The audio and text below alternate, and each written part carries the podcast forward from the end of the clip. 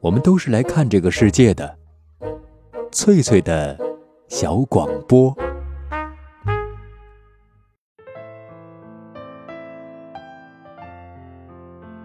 大家好，这里是翠翠的小广播，我是翠翠。本期节目我们继续分享老舍的长篇小说《整红旗下》。在已经播出的两集中，我们看见老舍先生用了大量笔墨来描写晚清旗人的日常生活。不知道各位有没有发现一个特点，那就是这些旗人不管是家庭富裕还是相对贫寒，日子大多过得比较悠闲，特别是家里的男人。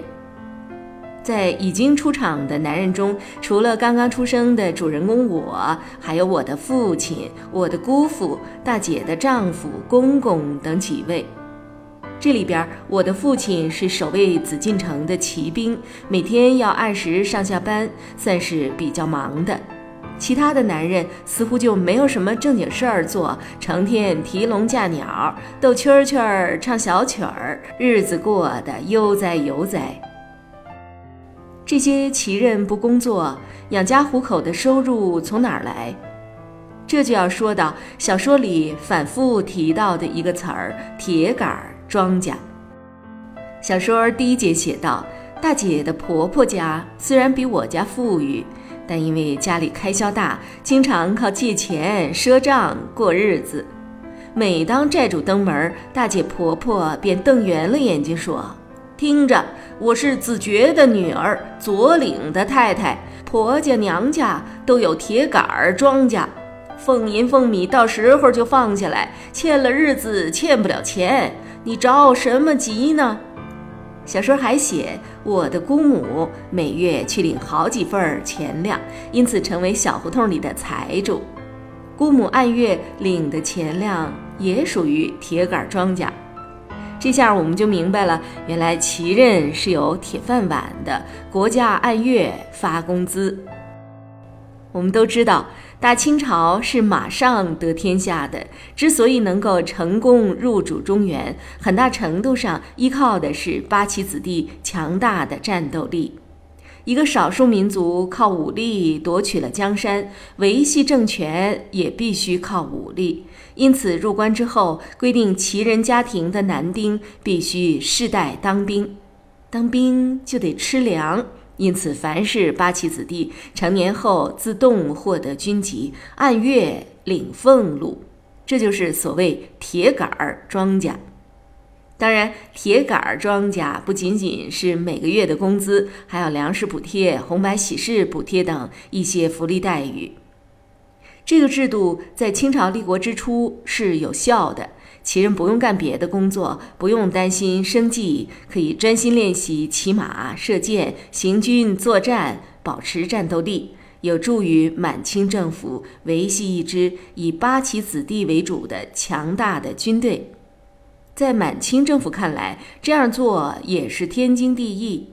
江山是我们旗人打下来的，打江山当然要坐江山、吃江山。旗人也不多，吃点免费午餐理所当然。但是到后来就慢慢出了问题，旗人也是要生儿育女的，旗人人口越来越多，大家都要当兵吃粮，国家财政就越来越紧张。铁杆儿庄稼原本是为了维持旗人的战斗力，可是天下承平日久，军队也不需要那么多兵，导致很多旗人虽然领着俸禄，但并没真正在军队任职。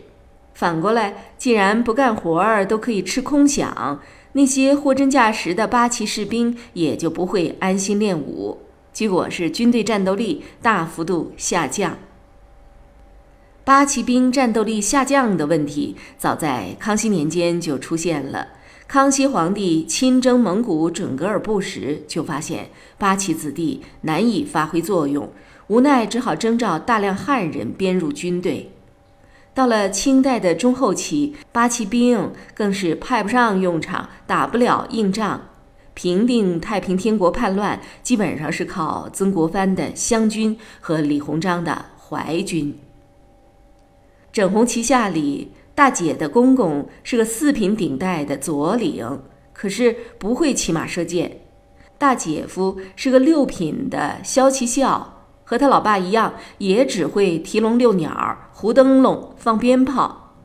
这些人不在军队里干活，可是每月钱粮照领。这就叫积重难返。一个制度沿袭了两三百年，已经形成了既得利益阶层，很难改变。到了晚清，铁杆庄稼吃起来也不是那么舒服了。旗人的铁饭碗也是分等级的，像小说中我的父亲只是一名普通的马甲，属于级别较低的骑兵，每月俸禄三两银子。加上军队腐败，七扣八扣拿到手，估计也就二两多一点儿。要负担一家老小的生活，日子过得紧巴巴，家境可能还不如一个做小生意的汉人。关键是铁杆庄稼这个制度，弄得旗人除了当兵做官儿，基本不会从事别的职业。清朝虽然没有硬性规定旗人不许从事其他职业，但由于铁杆庄稼的存在，旗人们自觉高人一等，已经养成了游手好闲的习惯。如果哪个旗人公然去开个面馆儿什么的，就会被别的旗人瞧不起。很多旗人喜欢唱京剧，但是你唱的再好，也只能玩票，不能去做职业的京剧演员。老舍先生写《整红旗下》，其中浸润着对一个王朝，特别是对一个民族由盛转衰的反思和检讨。当年从白山黑水里杀出来的一个那么彪悍、那么有生命力的民族，建立起一个强大和繁荣的帝国，为什么短短两三百年后变成了任人宰割的羔羊？这些沉重的惋惜。和叹息就隐没在晚清旗人的日常生活细节里，这就是我们在阅读《整红旗下》时需要特别留意的地方。接下来进入小说正文，我们一起来欣赏《整红旗下》的第三节：有钱的真讲究，没钱的穷讲究。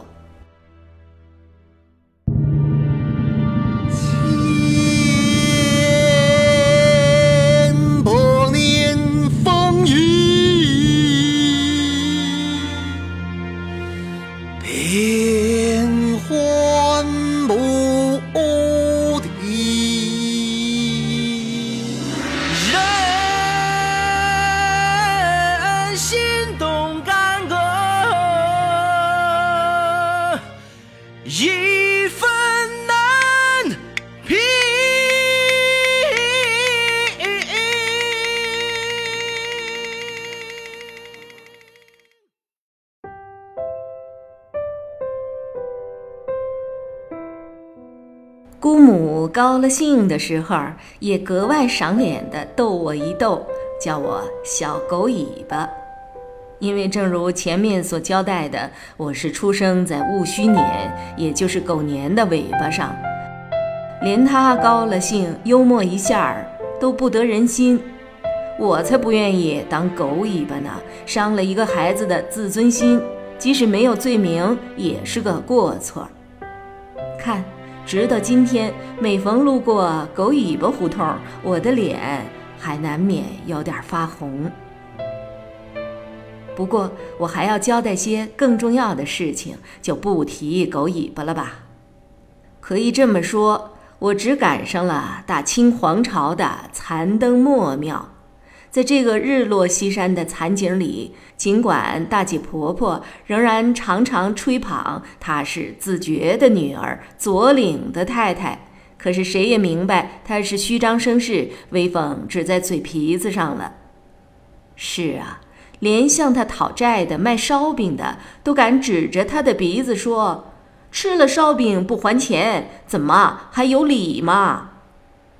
至于我们穷骑兵们，虽然好歹的还有点铁杆庄稼，可是已经觉得脖子上仿佛有根绳子，越勒越紧。依我们家里说，全家的生活都仗着父亲的三两银子月饷和春秋两季发下来的老米维持着。多亏母亲会勤俭持家，这点收入才将将使我们不至于沦为乞丐。两百多年积下的历史尘垢，使一般的奇人既忘了自潜，也忘了自立。我们创造了一种独具风格的生活方式：有钱的真讲究，没钱的穷讲究。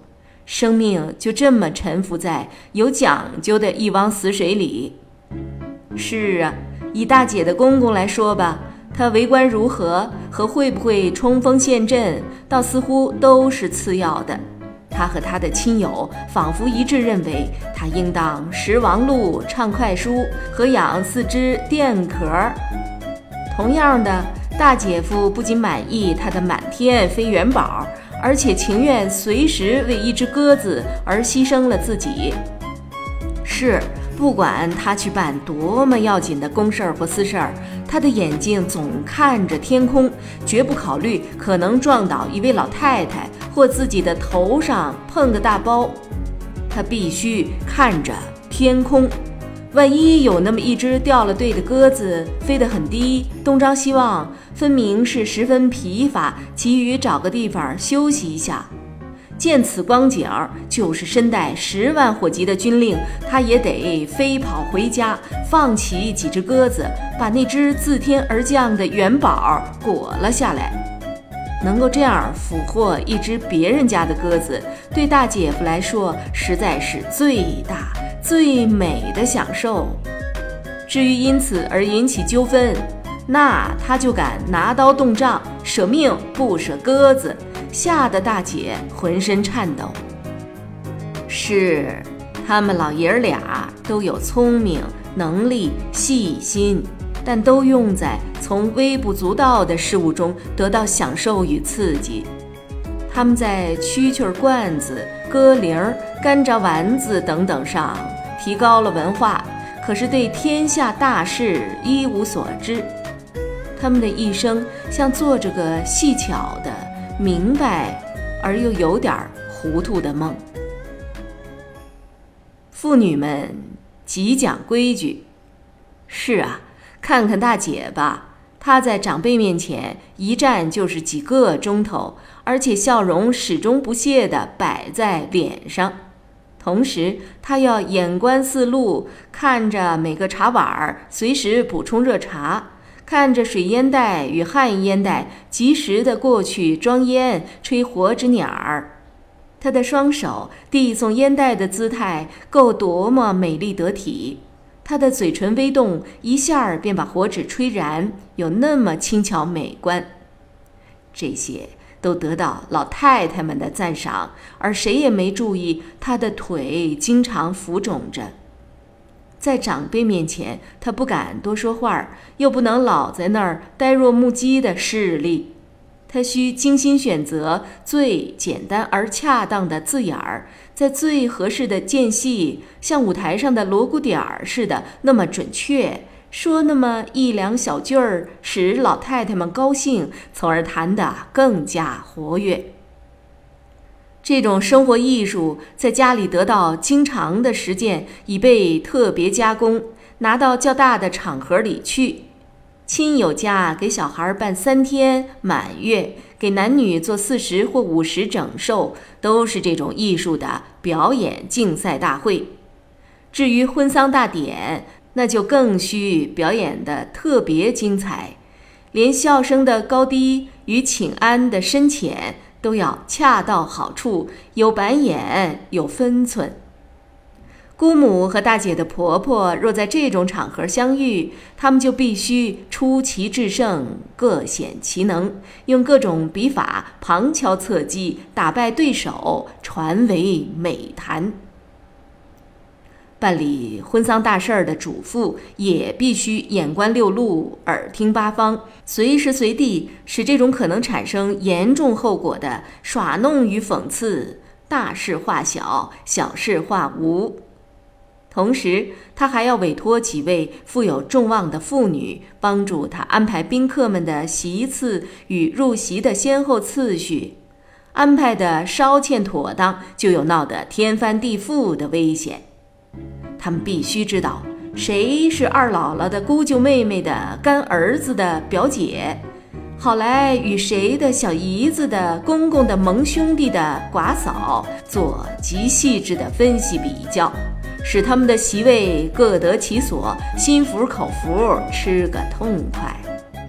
经过这样的研究，而每位客人仍是半斤八两，不差一厘，可怎么办呢？要不怎么不但必须记住亲友们的生年月日，而且要记得落草的时辰呢？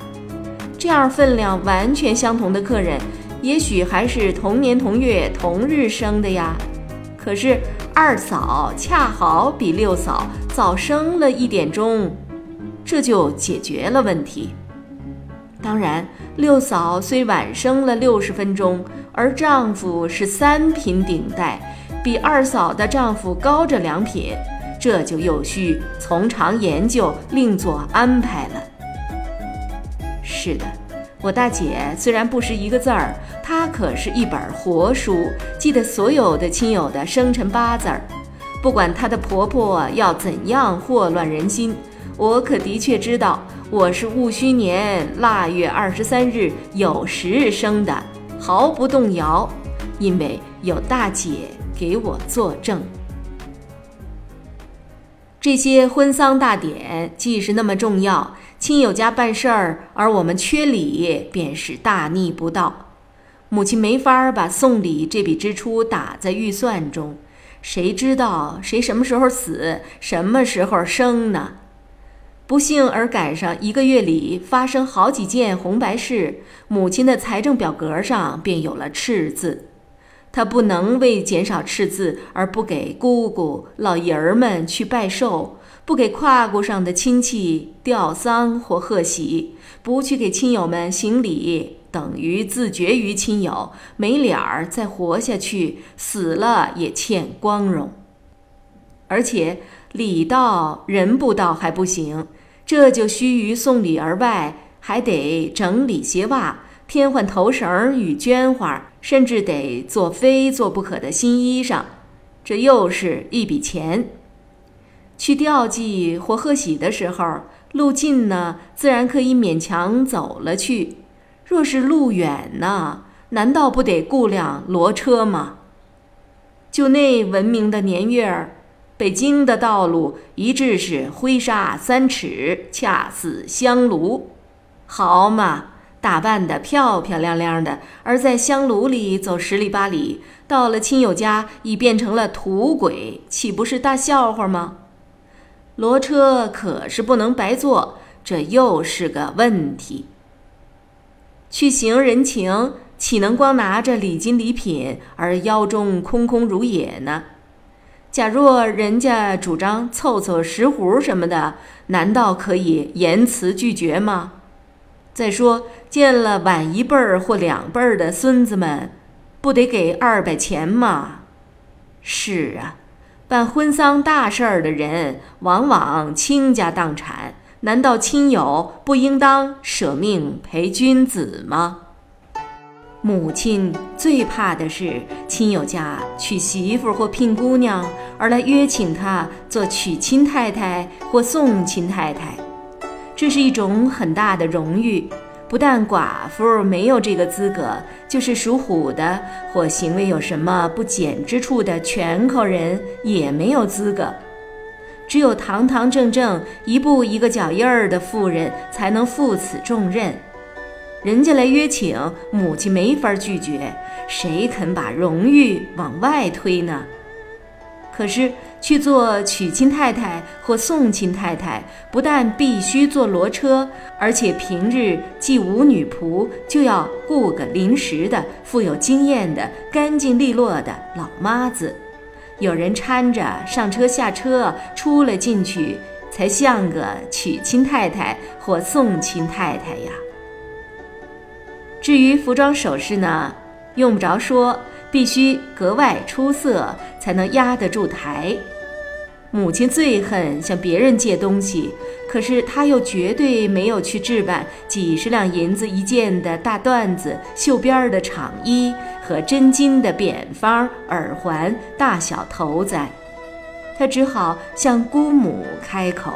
姑母有成龙配套的衣裳与首饰，可就是不愿出借。姑母在居孀之后，固然没有做娶亲或送亲太太的资格，就是在我姑父活着的时候，她也很不易得到这种荣誉。是啊，姑父到底是唱戏的不是？既没有弄清楚。谁能够冒冒失失的来邀请姑母出头露面呢？大家既不信任姑母，姑母也就不肯往外借东西作为报复。于是，我父亲就需亲自出马向姑母开口。亲姐弟之间什么话儿都可以说，大概父亲必是完全肯定了唱戏的并不下贱。姑母才把带有樟脑味儿的衣服和式样早已过了时而分量相当重的首饰拿出来。这些非应酬不可的应酬，提高了母亲在亲友眼中的地位。大家都夸她会把钱花在刀刃儿上，可也正是这个刀刃儿，使母亲关到钱量发愁，关不下来更发愁。是啊，在我降生的前后，我们的铁杆庄稼虽然依然存在，可是逐渐有点儿欠收了，分量不足，成色不高，赊欠已成了一种制度。卖烧饼的、卖炭的、倒水的，都在我们的和许多人家的门垛子上画上白道道，五道儿一组，颇像鸡爪子。我们先吃先用，钱粮到手，按照鸡爪子多少还钱。母亲是会过日子的人，她只许卖烧饼的、卖炭的、倒水的在我们门外画白道道，而绝对不许和卖酥糖的、卖糖葫芦的等等发生鸡爪子关系。姑母白吃我们的水，随便拿我们的炭，而根本不吃烧饼。他的红漆盒子里老储存着大八件儿一级的点心，因此每逢他看见门垛子上的鸡爪图案，就对门神爷眨着眼，表明他对这些图案不负责任。我大姐婆家门外这种图案最为丰富，除了我大姐没有随便赊东西的权利，其余的人是凡能赊者必赊之。大姐夫说得好，反正钱粮下来就还钱，一点儿不丢人。